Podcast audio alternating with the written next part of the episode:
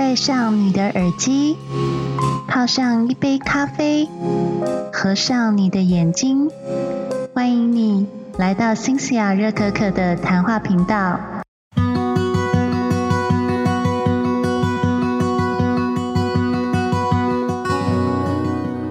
各位听众，大家好，欢迎回到新西亚热可可的谈话频道啊！好久没跟大家说书了，今天想要跟大家分享一本我觉得很棒的传记的书，就是《马斯克传》。这也是上次呃分享旅游节目之后跟大家 promise 的啦，只是比较不好意思，连续三个节目我都是分享旅游哦。不过这阵也是恰巧啊，因为刚好去年十二月去葡萄牙去了十五天嘛，然后又去了西班牙。心情比较松懈一点，想跟大家分享一下旅游。那我相信有一些人喜欢听我讲旅游啊，说偶尔穿插这些，希望大家不要太介意。今天想讲的《马斯克传》这本书呢，是由一传记名家华特·艾萨克森所写的。那华特·艾萨克森他厉害在哪里呢？他曾经也是贾伯斯传的作家哦，当时他贴身采访贾伯斯将近两年时间哦。这本书出来的时候呢，也是大热卖，就是卖到书都缺货。贾伯斯在当时也是被当成神一样的存在啦。在近代，像神一样存在的人是谁呢？就是马斯克啦。艾萨克森呢，他在采访马斯克的时候，一样也是在这两年的时间哦，贴身采访他。所以你在这本书可以看到马斯克很多不为人知的秘密哦，包含他童年被霸凌，还有被自己父亲 PUA 哦等等一些过程。甚至他曾经有过两段婚姻历史，以及跟不同的女星轰轰烈烈恋爱的过程，以及他跟自己的同事生小孩哦，这些事情哦，你是在报章杂志上面比较难看到的。很多记者啊，还有一些坊间八卦，很多都是看了这本书才知道，哇，原来马斯克的个人生活这么精彩。艾萨克森呢，他还用一个很像写故事的角度在写马斯克，所以你还可以看到马斯克。克是如何要求员工的？可以看到马斯克非常恶魔一面，也可以看到他非常天使的一面哦。现代有很多人说马斯克是继贾伯斯之后的神一般的存在，是为什么呢？因为在马斯克的有生之年哦，那他什么时候会挂掉嘛？马斯克现在还很年轻，但是他在很年轻的时候，他就完成了很多在这地球上的一些企业家做不到的事情哦。第一个的存在当然是电动车嘛，Tesla。Tesla 它本身能成功就是一件非常奇异的事情哦。第二件事情就是我今天想要跟大家分享它的太空探索，就是 SpaceX 这家公司哦。这家公司能够成功哦，简直就是也是神一样存在啦。还有它对于永续能源、太阳能 Solar City 这家公司的成立，以及它后来成立了 XAI，还有 Neutralink 人机界面，还有机器人部门，还有它后来临时起。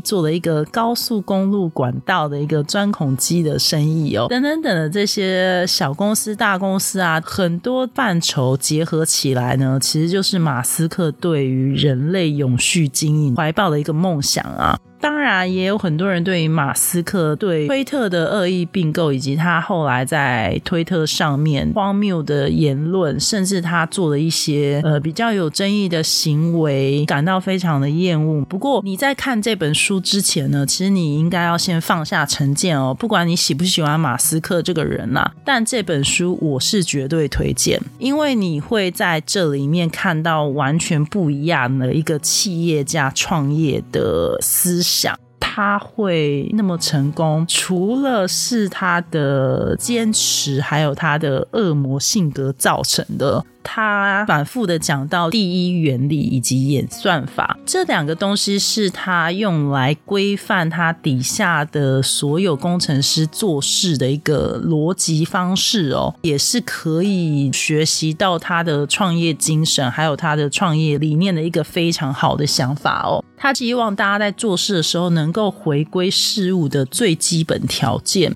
再把这个条件拆分成不同要素进行分析，找到我要实现这个目标的最佳途径。他还发明白痴指数，这是他在当时创立 SpaceX，然后他要去计算创造私人火箭的可能性所发明出来一个指数。非常有趣，在这本书可以看到他思考逻辑是跟一般的企业家有点不一样的地方。他在创立超级工厂以及 SpaceX 盖火箭的时候呢，他时常对底下的员工要求演算法的这个东西呢，他提出了五大戒律。这个我觉得也是工作的人还有任何企业家可以拿来参考的哦。这五大戒律是什么？我可以跟大家分享一下哦。他说：“第一个是你要质疑别人给你提出的每一项要求，即使是马斯克他本人提出的想法，你也可以质疑。他希望每个人对于丢过来的问题都要产生疑问。”我觉得这个概念很好，因为这个跟我之前分享的一本书的概念很像，就是我们对于任何事情一定要存疑嘛，用一个科学精神去验证它，这才是一个比较理性判断事情的方法。第二个戒律是，他说如果可以的话，你要在流程当中删除所有的零组件跟流程，如果你后来没有重新加回去至少百分之十，就代表你一刚开始删的不够多，他会有这样。样子的戒律想法，其实是因为他创立超级工厂，发现呢，本来非常相信全自动化这样子的一个流程，可是后来他发现会拖垮超级工厂，也是全自动化，所以他在全自动化的每一个流程当中，他去一个一个去筛减全自动化过程里面所不需要的流程以及零件哦，才让超级工厂的产能大幅提升。所以他就提出了这条戒律来警惕他自己，还有警惕。他所有底下员工。第三个戒律是简化与优化，简化与优化其实也是第二个延伸啦，就是他希望不要有过多余的流程，他希望任何的步骤能够越快越简单越好，没有必要的流程都应该要从生产流程里面拿走。第四个是缩短周期，他认为他的错误是花太多时间加快流程，然后他后来就发现很多流程其实应该要被删除。可是加快周期这个东西呢？其实我觉得在马斯克这本书里面呢，你可以看到他在加快流程这一段有好有坏。所以其实我倒是觉得这点是大家可以参考一下，因为我觉得有时候工欲善其事，必先利其器。其实你的基本条件要做好，你才有办法把你的东西以及周期缩短或者加快。斯克其实在加快流程这一块呢，他也有失败过。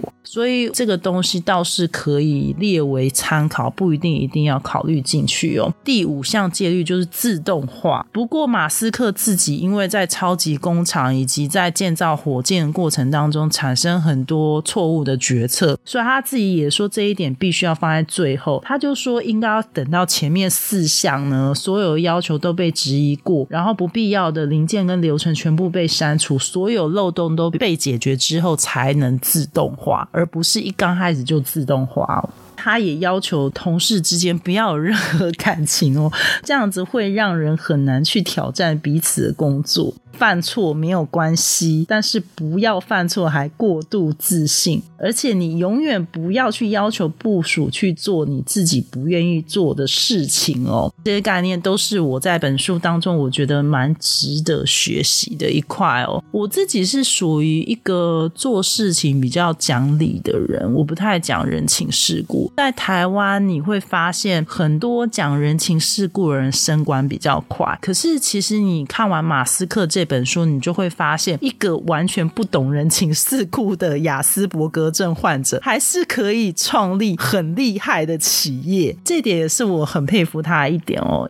他曾经也差点在推特上面乱讲话，造成自己公司股价大跌，甚至差点被证券交易所要求特斯拉下市。他发生很多很多自己言语上的争议哦，可是他却没有因此被打倒。可以看到他树立了很多商场上的敌人。可是他也没有因此让他的企业没有茁壮，他反而发展更多更多对于人类未来非常有帮助的产业哦。在二零二四年的最新的新闻就是 Neutralink 那家公司，它非常成功的做好了人体试验。作者还没有采访到人机界面有运用到人类这一块，可是在今年的确 Neutralink 这家公司它已经成功的把晶片植入到人脑当中。这个能够给人类什么样的医疗创举呢？也就是很多脑麻患者或是瘫痪在床上植物人，他会因此得到非常大的帮助哦。以后人类就只要透过脑内的意念，就可以传达他自己想要讲的话、想要做的事情。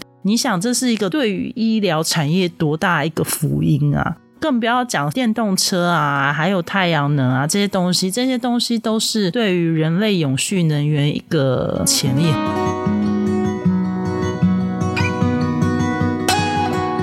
马斯克呢，他在这本书当中，你可以看得到他对于做很多事情的一些执着，其实来自于他小时候其实有一个很悲惨的童年。因为是雅斯伯格症患者嘛，然后再加上他爸爸其实是一个对于他生活很 PUA 的人。在他跟他弟弟一起跟他住在南非的那段时间，把马斯克跟他弟弟丢到深山里面去打猎啊，甚至让他在学校被霸凌，然后他学会以暴制暴的这个过程呢，你就可以看得出来说，他父亲其实是平常不太给他很多爱的。马斯克从小也是被打骂到大，他爸爸是一个讲话很浮夸的人，时常会对外放话，可是放出来的话其实都是批评马。马斯克啊，或是跟马斯克所叙述的父亲本身的性格样貌，以及他做的一些烂事是完全相反的。后来都证实他爸爸是一个非常爱说谎的人。斯克在小时候其实被这样的情绪起伏很大爸爸影响，他其实长大也遗传他爸爸变幻莫测的性格。他在跟公司同事上面的相处，动不动就是一言不合就开除，一言不合就叫对方滚，暴躁狂躁的时候呢，整个公司就呈现一个暴能模式哦。他时常情绪一不稳定，或是一焦躁，或是焦虑到一个不行的时候，他的公司就会全部呈现一个很紧绷的状态。每个人跟他在一起就很像是在跟恶魔老板一起工作那个感觉哦。他在盖火箭那个过程当中呢，他曾经有把那个猎鹰一。一号的那个发射地点设在瓜林加岛那附近。那瓜林加岛其实是比较接近环太平洋那一块，其实也算是美军基地的一块。他就曾经逼员工在一天之内坐飞机，感恩节才刚过完，赶回加林瓜岛去把火箭修好。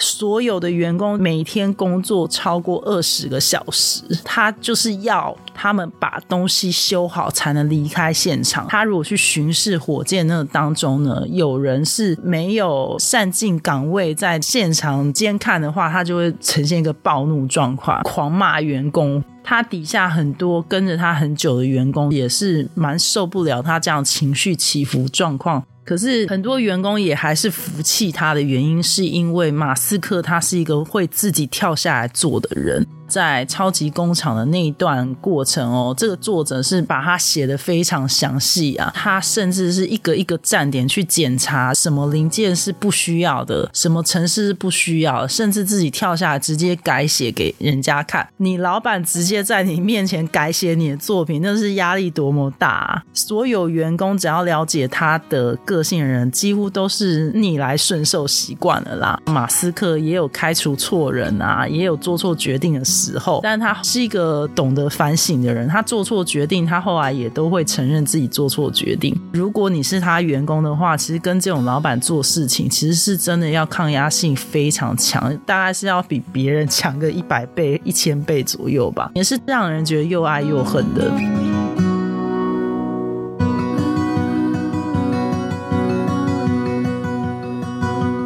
他做的最大的梦就是太空探险这个梦嘛。在小时候，他看过艾西莫夫还有罗伯特的科幻小说。他从这些科幻小说还有科幻电动玩具当中呢，他学习到人类是要怎么样才能永续经营呢？人类要利用自己移民到其他星球生活，并且驾驭人工智慧，延续人类它本身的意志还有知识，才有办法让人类这个物种永续生存下去。而且他对于地球未来可能会被毁灭是有很大很大的恐惧感，他也非常恐惧 AI 以后会操控人类的思考。所以他所发展的 AI 呢，其实希望是不要以伤害人类的知识为准。对于 AI 的恐惧，他曾经跟 Google 好朋友佩吉就产生了非常大的冲突，甚至也影响到他们两个友谊。他们两个因为对于 AI 概念不一样，而再也不讲话。在这本书都有写到哦，非常值得你去看，绝对不是像你去读那些什么讲公传记啊、什么什么传记一样的无聊无趣会睡着那种，绝对不不是哦。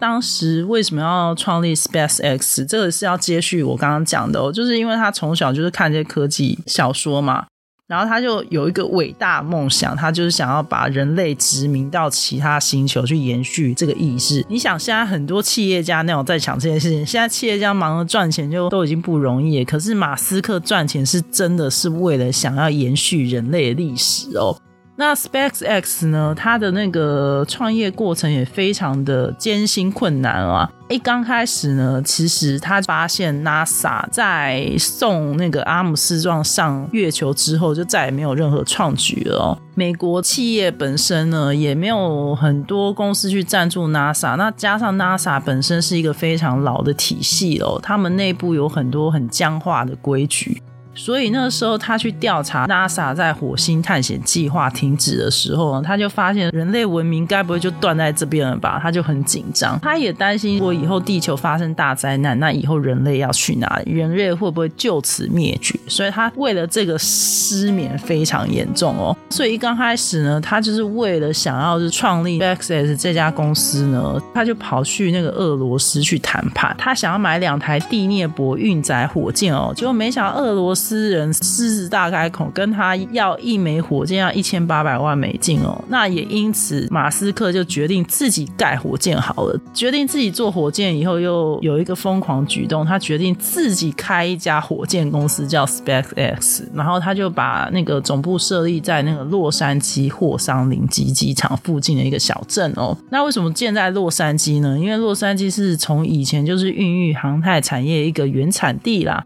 他所做第一台火火箭呢是二零零二年的一个叫做猎鹰一号的火箭，第一节引擎叫灰背准，第二节引擎叫做红准哦。他当时在盖这个火箭的时候呢，他发现就是在购买火箭零件还有成本上面是非常巨大的哦，所以后来他用了第一原理还有白痴指数这两个原理哦，去减少火箭的成本了。那结果他发现要减少火箭成本的话，那不如自己来制造这些原料哦。BaxX 的火箭呢，其实有百分之七十都是马斯克公司自己生产的啦，你就知道他有多厉害了。他要发射这个火箭呢，他都跟政府唱反调。NASA 规定什么，他就跟工程师讲说，你要去质疑 NASA 规定是什么，你要去质疑他哦。那如果当时有工程师一直跟他讲说 NASA 规定，NASA 规定，他就当场就会把那个工程师开除。你看他。有多嚣张？给他开除人，他还是找得到人。这就这本书我觉得很神奇的地方。就通常一家公司应该不会随便开除一个人，而且是一个优秀的人。可是马斯克就是说一不二哦，他要开除就开除，但是他也是总是找得到人取代这些优秀的人，所以这也是他厉害的地方哦。马斯克那时候呢也非常大胆，他就是要求他底下的工程师呢，你们不要管什么 NASA 规定，只要你们火箭已经可以发射，就直接发射上去。一发射上去，如果失败，你们是找出失败问题点哦。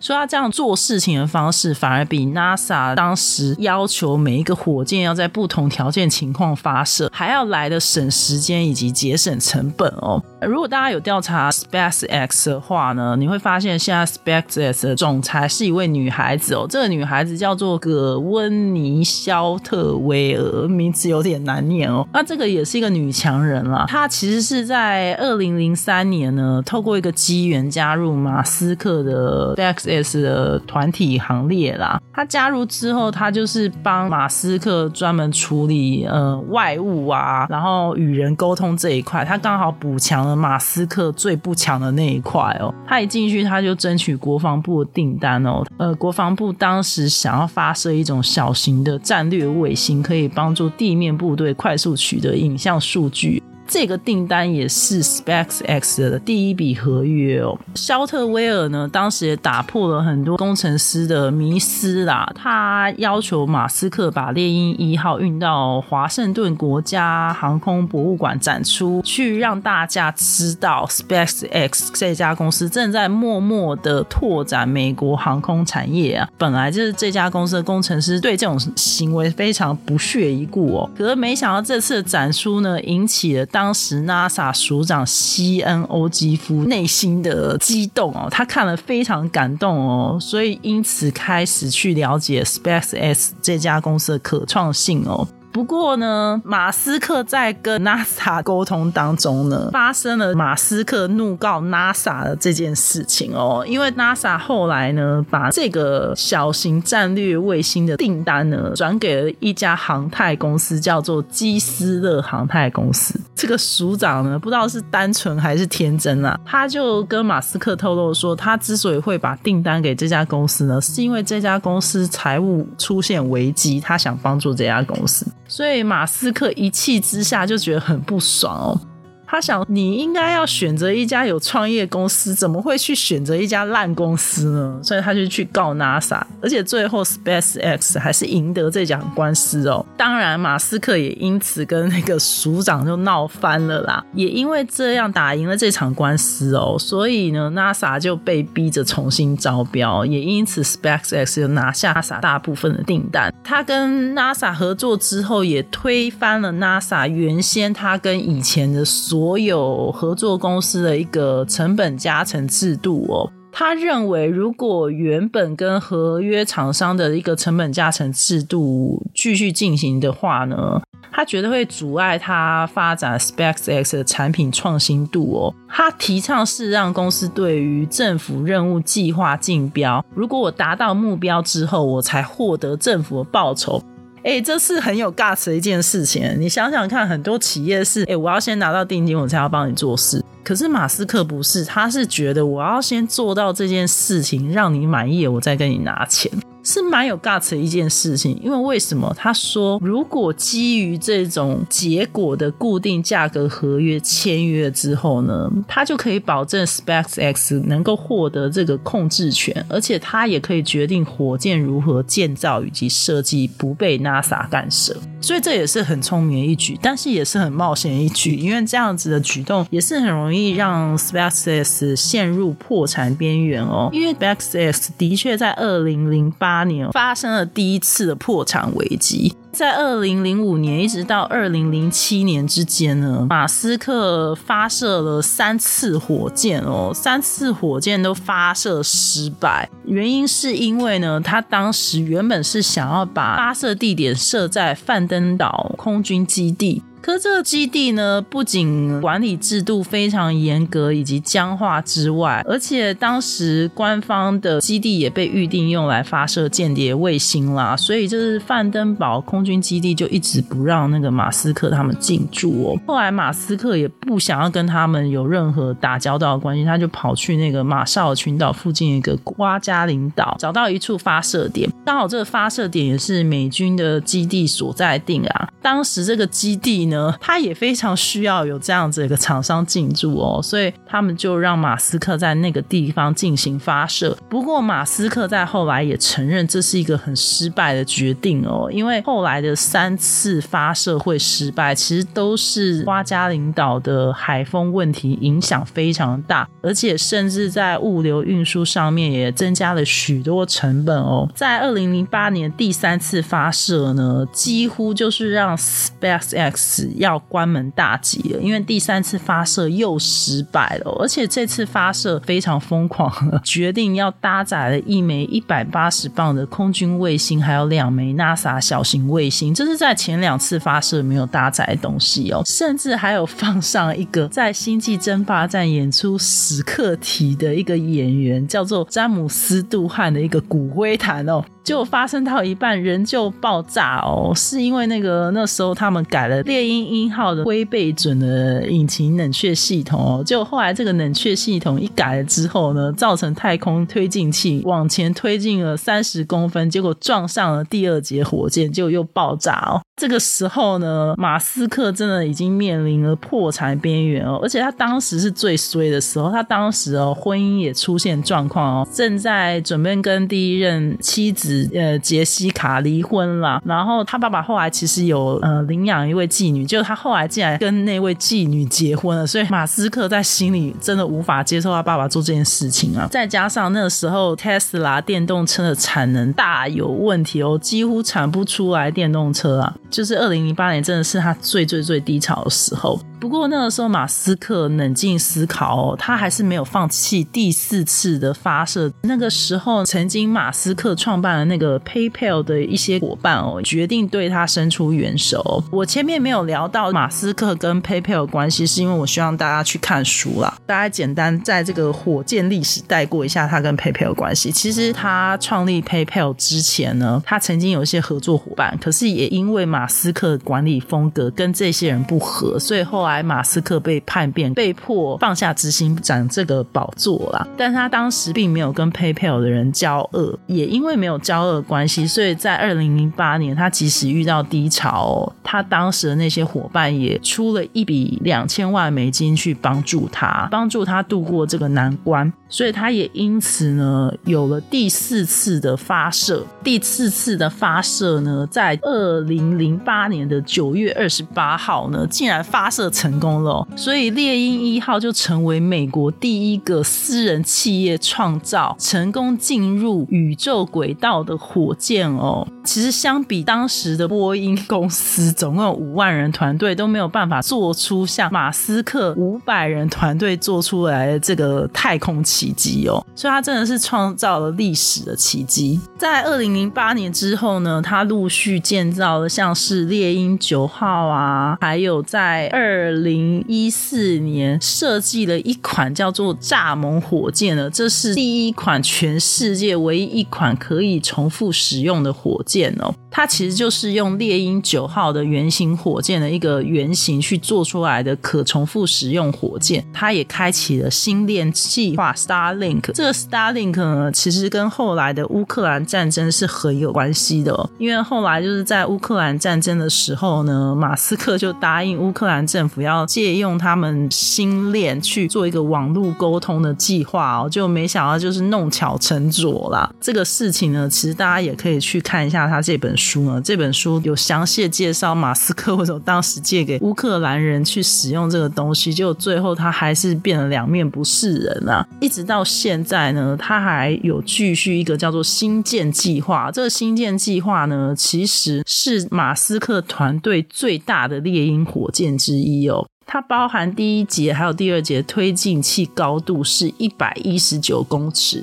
比它原本猎鹰九号高出百分之五十哦，也比当时美国阿波罗任务执行的农神五号高约九公尺哦。而且这个大型星舰呢，它具有三十三座推进器，然后它可以载将近一百个乘客进入火星哦。在新建计划这个计划一旦完成之后呢，马斯克就是成为全球第一个能够在人类到火星生活的一个企业家哦，是不是真的非常厉害？当然，新建计划一直到现在呢是还没有成功啊，因为它曾经发射过两次，两次都在进入轨道之后就失败了。不过至少可以证明它的引擎是没有问题的，因为一旦你的引擎能够进入宇宙轨道，基本上你这个星舰迟早有一天是会完成的。所以你现在如果去看维基百科，或是查 Starship 这个关键词的话。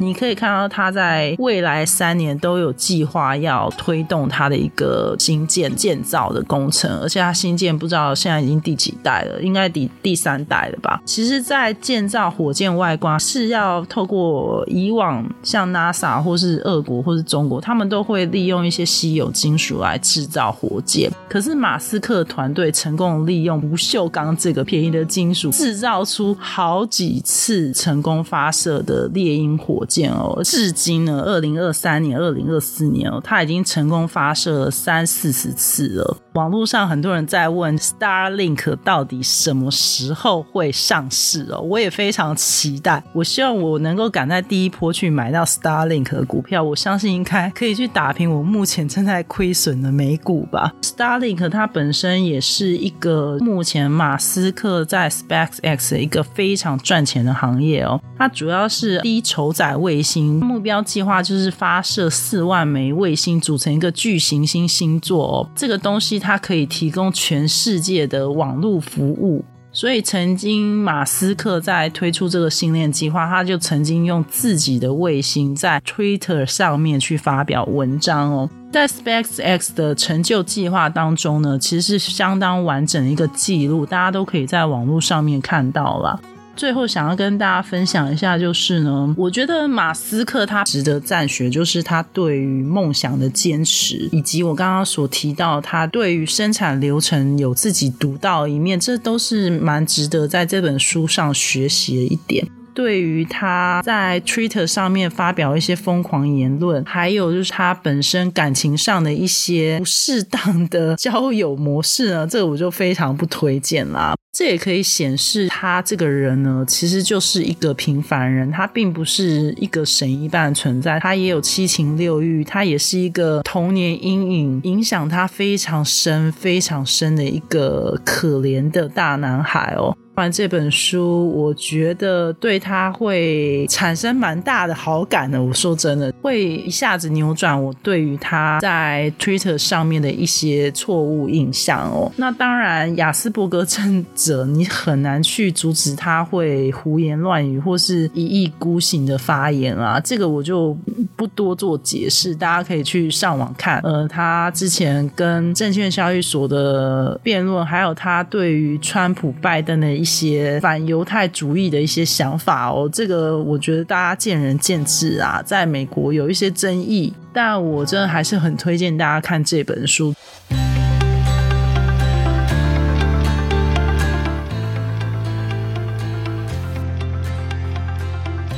想要来跟大家分享一下我狂大米事件哦。之前其实我是完全没有看过黄大明书，我只知道他好像是一个记者出身的嘛。然后因为文笔还有思想上面是蛮多会分享，就是很多家里有重男轻女的同温层的一些人的想法。不过他最近比较争议的事情是有关他参加一个旅行团，然后花了二十一万，他在网络上面把他的一些不愉快的经验分享在网络上。面公平，我自己是想要比较中立的看这件事情，因为第一个，其实以台湾人的薪资上面来看，二十一万真的也不是个小数目啦。因为我乍听之下，我原本还没有了解这个新闻的时候，觉得二十一万还蛮贵的。说真的，一般人也是要存很多钱才能存到二十一万嘛。然后我相信黄大明他以前生活还挺苦的，所以他可能就是对于二十一万这个数字，他会有一些期望。他期望他可能每天都要住到很好饭店，然后每天都要享受很好服务，然后可能领队跟导游要对他要求要百分之百接受。这个我能够理解，因为其实住在台湾住久了，我们其实都被服务业当成神一样对待。那为什么会有这样文化？其实蛮多是日本文化传过来的。在台湾吃饭、买饮料什么什么的，是被当成神一样的对待。我们真的是被宠坏啊！我只能这样讲。因为在我还没有去欧洲的时候呢，其实我也会对欧洲的饭店有一些期待。比如说，我一晚花了六千块，我当然会期望它有六千块的一个价值。可是，在我好几次出差去欧洲之后呢，我对欧洲有一些新的想法跟改观哦。第一个，我是真的觉得啦，其实有时候出去玩呢，你要保持一种想法，就是出去旅游一定会有一些遗憾。比方说，你今天想去这个景点，可是你可能生病了，你就没办法去。就像我这次去葡萄牙波多，我就留了很多遗憾，我没有喝到酒嘛，我也没有吃到什么美食，我就留了很多遗憾。可是我要因为我在坡托拉肚子、肠胃炎，然后甚至我不是在新特拉摔倒，然后我一直到现在脚都还没有好，我要因为这些事情去影响我在旅游当中的心情吗？我的个性我是不会啦，因为我是一个蛮乐观看待事情的人。虽然我觉得我家里的重男轻女状况绝对不会比黄大明少。当你活到一个年纪的时候，你会发现哦，很多事情如果你只拿金钱去做比较的话，你会活得很不开心。我身边有很多人哦，有时候出去玩，他会去在乎说，我今天花了三十万，我今天花了二十万，我今天花了十万，这样去比。然后会拿在台湾经验去当成我在欧洲旅游经验的一个参考值。可是其实大家如果去过欧洲，会发现哦，其实跟台湾是真的差很多。我不能说台湾服务是百分之百好，可是这次去葡萄牙，我是真的觉得台湾的医疗百分之百的挺好的。至少就是在医疗的速度上面，还有就是服务品质上面，我觉得是比葡萄牙好很多。Jenny 也会跟我 complain 说，哎，他觉得在台湾看医生，我说都很没有效果。哎，这也是，可是这都是有原因，因为台湾的医生不是自费啊，台湾医生是用健保撑起来的，所以，呃，在健保费的体系之下，台湾医生只能用一些便宜货，用一些没有效的药去抵抗这个健保机制嘛，不然医生要赚什么？医生没得赚嘛。那美国医生不一样，美国医生是你要用自费方式啊，所以他们给你的药一定是要药到病除啊，那就不太一样嘛。欧洲饭店的概念哦，跟我们台湾饭店概念不一样。台湾饭店是哦，越新的饭店哦，越有名的饭店它越贵。台湾越贵饭店，它里面设施是肯定一定要比其他饭店好很多。你去看什么 W Hotel 啊，去宜兰看那个什么，诶，那个叫叫什么，反正木什么的。哦，那个饭店真的顶级啊，枕头还可以选十几种的那一种。哎，可是欧洲不是，欧洲很多的那个历史饭店是，它是吃它那个地点，还有它的历史地位。像黄大米这次去了有些饭店，像 Regis 啊、东方文华酒店啊，哎，这些算是在当地是有历史地位的。它的位置不仅是好，它在历史地位上面，它可能是已经是百年建筑、千年建筑了哦。所以它想当然了，它里面的很多设备呢，是为了要延续一个历史传统，而且它是遗迹嘛，所以他们欧洲是蛮保护这种遗迹文化，所以里面设备你想当然了不会是太好。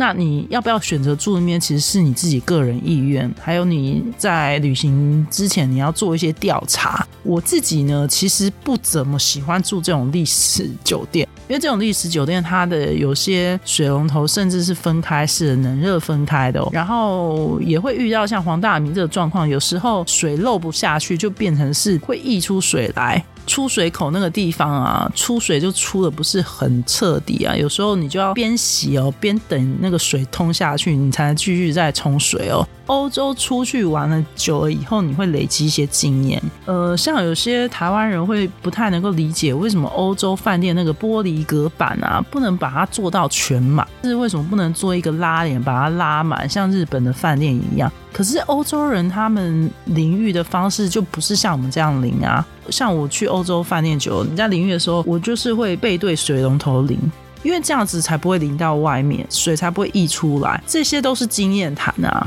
然后像欧洲，它还会附一个洗屁股的，很多人都不知道怎么用，还拿来洗拖把什么的。那个是拿来洗屁股的，因为有时候他们会把那个洗屁股跟那就是尿尿的地方是分开来不同的马桶哦。很多台湾人看不懂。那这些东西我是怎么知道？当然是多次旅行知道，并不是说我觉得我特别高尚或怎样。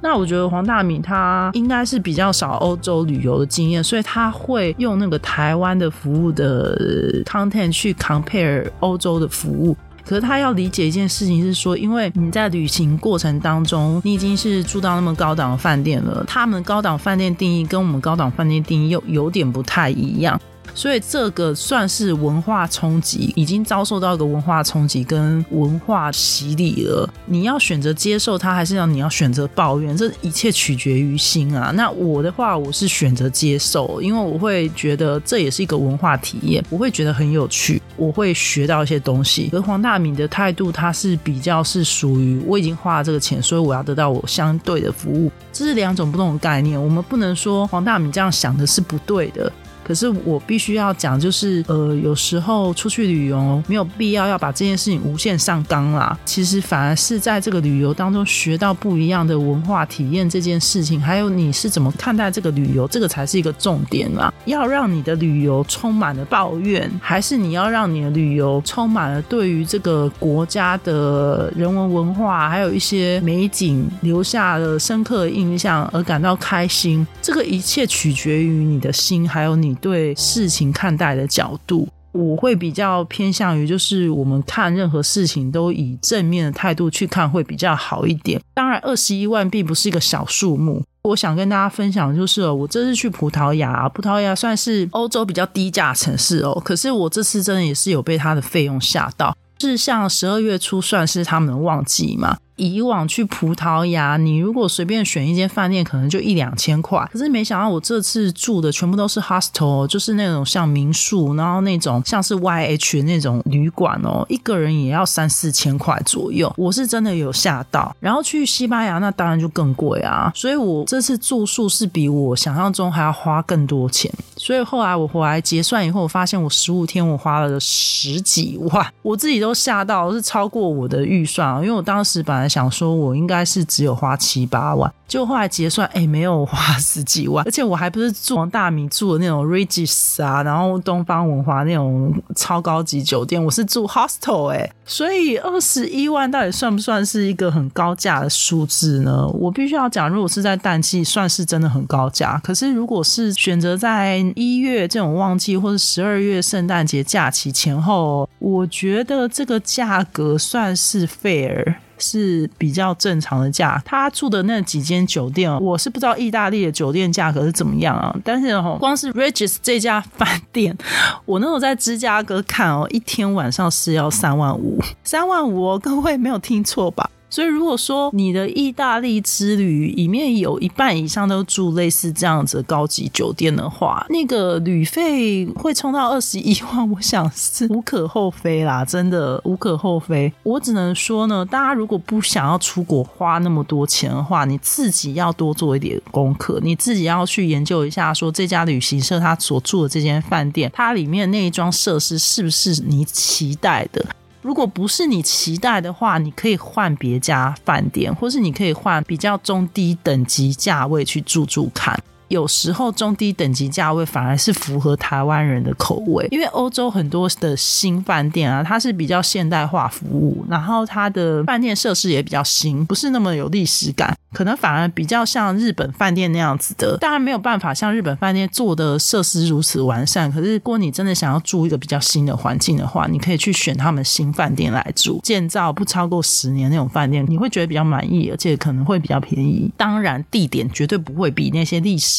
悠久的饭店还要好。这是优缺点，你要自己去评估。为什么去旅游，尤其是你不熟悉的国家，你要做一点功课是这样子的。那当然，你也可以学新下，我现在这样都住的很随性。可是那是因为我已经出国很多次，而且我是非常能够一个人应付很多状况的人，而且我是非常能够 乐观看待我受伤这件事情哦。那很多人会，比如说像我这样受伤，就一路一直觉得自己倒霉。可是私下虽然觉得自己倒霉，可是我还是很 enjoy 我每一段旅程啦。我就把它当成是一个旅途当中会发生一些衰事嘛，当成衰事跟大家分享一下，叫大家以后出门不要穿凉鞋，叫大家以后走楼梯要小心一点。但我从来没有因为这样子呃打坏了我旅游兴致哦。到底你是为了什么原因去旅游？我觉得各位旅客哦，可以透过这个黄大。你事件去想一下。如果你要出国呢，你就要接受会有文化差异的地方，不然你就不要去，你就找一个你能够文化接受的地方。台湾人都很爱去日本嘛，因为日本的文化跟我们接受度比较高，大家在那边也得到比较好的服务，品质也跟台湾是差不多的。这个就是我这次的一些感想啦。那当然，我希望大家也不要去攻击黄大米，或是去当一个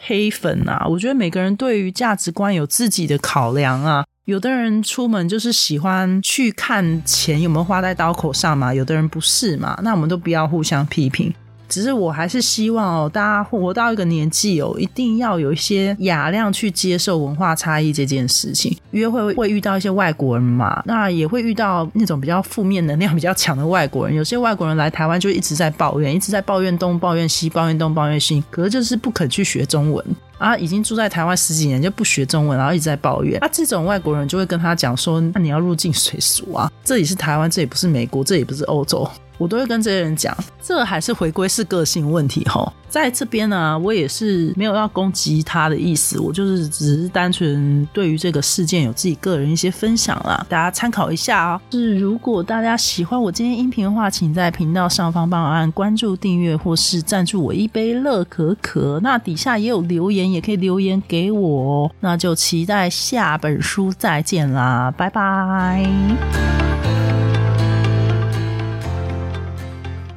喜欢今天的收听吗？欢迎你在新西亚热可可频道上方按订阅、关注或是赞助我一杯热可可。如果有新的节目，就会及时通知你哦。让我们下集见，拜拜。